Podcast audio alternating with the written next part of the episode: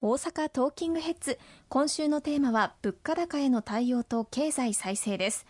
当初使うことを予定されていた令和4年度の予備費に関しては、まあ、起こってほしくはないですけれども新型コロナウイルス感染拡大第7波や豪雨災害、台風被害、地震災害などに対応するためということなんですよね。そうですね。あの当初は補正予算を組まずに令和4年度の当初予算に組まれている、まあ、5.5兆円の予備費を使って経済対策を行うというふうにしていましたが、この5.5兆円はしっかり取っておくということにさせていただきました。まあ、もちろん補正予算が成立するのは5月下旬からまあ6月15日の国会会期末までとなりますので、その前にまあ緊急に対応しなければならないことについては、予備費で対応するんですけれども、まあ、補正予算でしっかりそれを埋め戻すと、補正予算が成立した暁にはちゃんと5.5兆円残っていて、今後必要なコロナ対策、あるいはあってはならないことですけれども、仮に台風被害、あるいは地震災害などがあったときに使えるように予備費を取っておくということができるようになりました。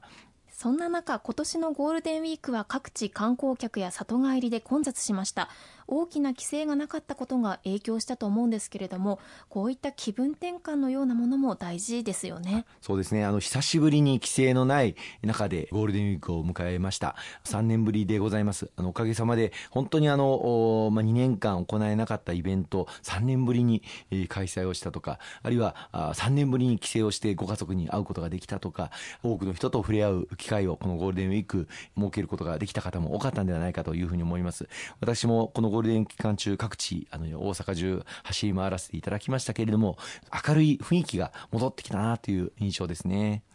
コロナ禍は収束に向かっているのかもしれないそういった気持ちが景気を回復される一助になると思います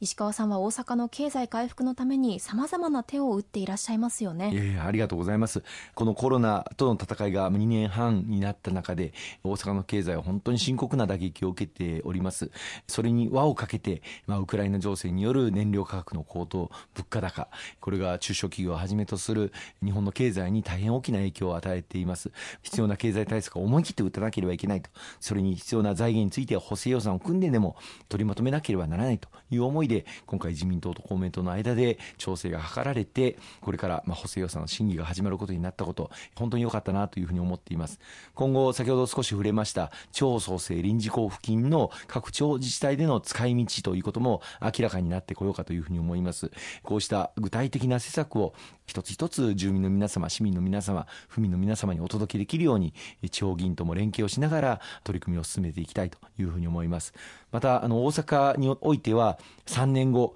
2025年の大阪・関西万博が大阪・関西の経済を飛躍的に成長させる起爆剤になってこようかというふうに思います。これを着実に準備を進めていくということも極めて重要でおかげさまで3月の時点でドバイ万博が終了して次はいよいよ大阪だという機運が国際社会全体でも高まっています。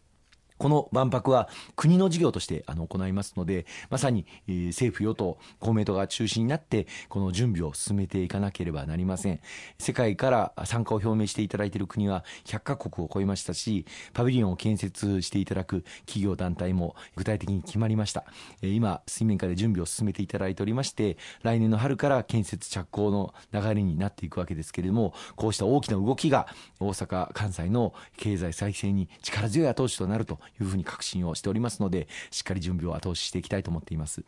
そして今回の補正予算の中にも中小企業をしっかりと支援していこうとするメニューが様々組まれています。これも実際のお声が反映されているんですよね。そうですね。あの中小企業の方々、やはり資金繰りについて大変懸念をされていらっしゃいます。こうしたあの政府系金融機関等による資金繰り支援をセーフティーネット貸付の金利の引き下げなど力強く行わせていただきましたし、またあの物価高あるいは燃料価格の高騰というのは、まあ、企業にとってみるとコストの増になりますので、コストが上がった分をきちっと価格に転嫁をしていくということもあの大事になっていきます。例えば運送系のトラック業界であれば、燃料価格の高騰というのはコストに直撃するわけですけれども、これを荷主の側にきちっと料金の値上げも含めて見ていただく。で、上がった分についてはきちっと消費者が消費する際に消費意欲の減退につながらないように国民全体の賃上げ、所得の向上というものを図っていくということが極めて重要になってこようかと思います。今年の2月から介護業界あるいは幼稚園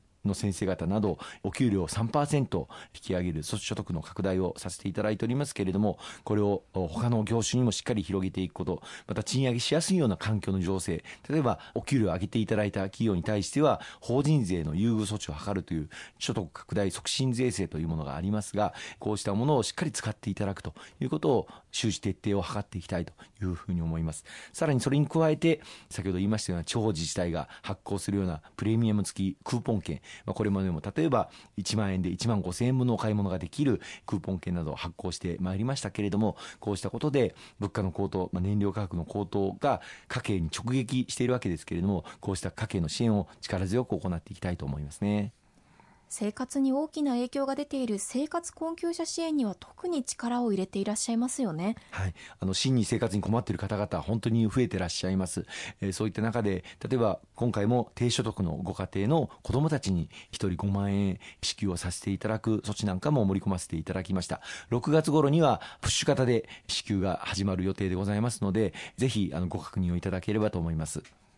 石川さんは大阪各地を走り回ってまたオンラインでもつないだりして常に声を集めてこられました。誰一人取り残さないという思いで取り組んでいらっしゃいますよね。ありがとうございます。あの今後とも全力で何としてもこの物価の高騰燃料価格の高騰お一人お一人の生活を直撃している状況でございます。小さな声を聞く力公明党の本領発揮の時だというふうに思っておりまして皆様の声を自治体にもですしまた国にも届けていけるように全力を尽くしていきたいと思いますね。わかりました。ありがとうございました。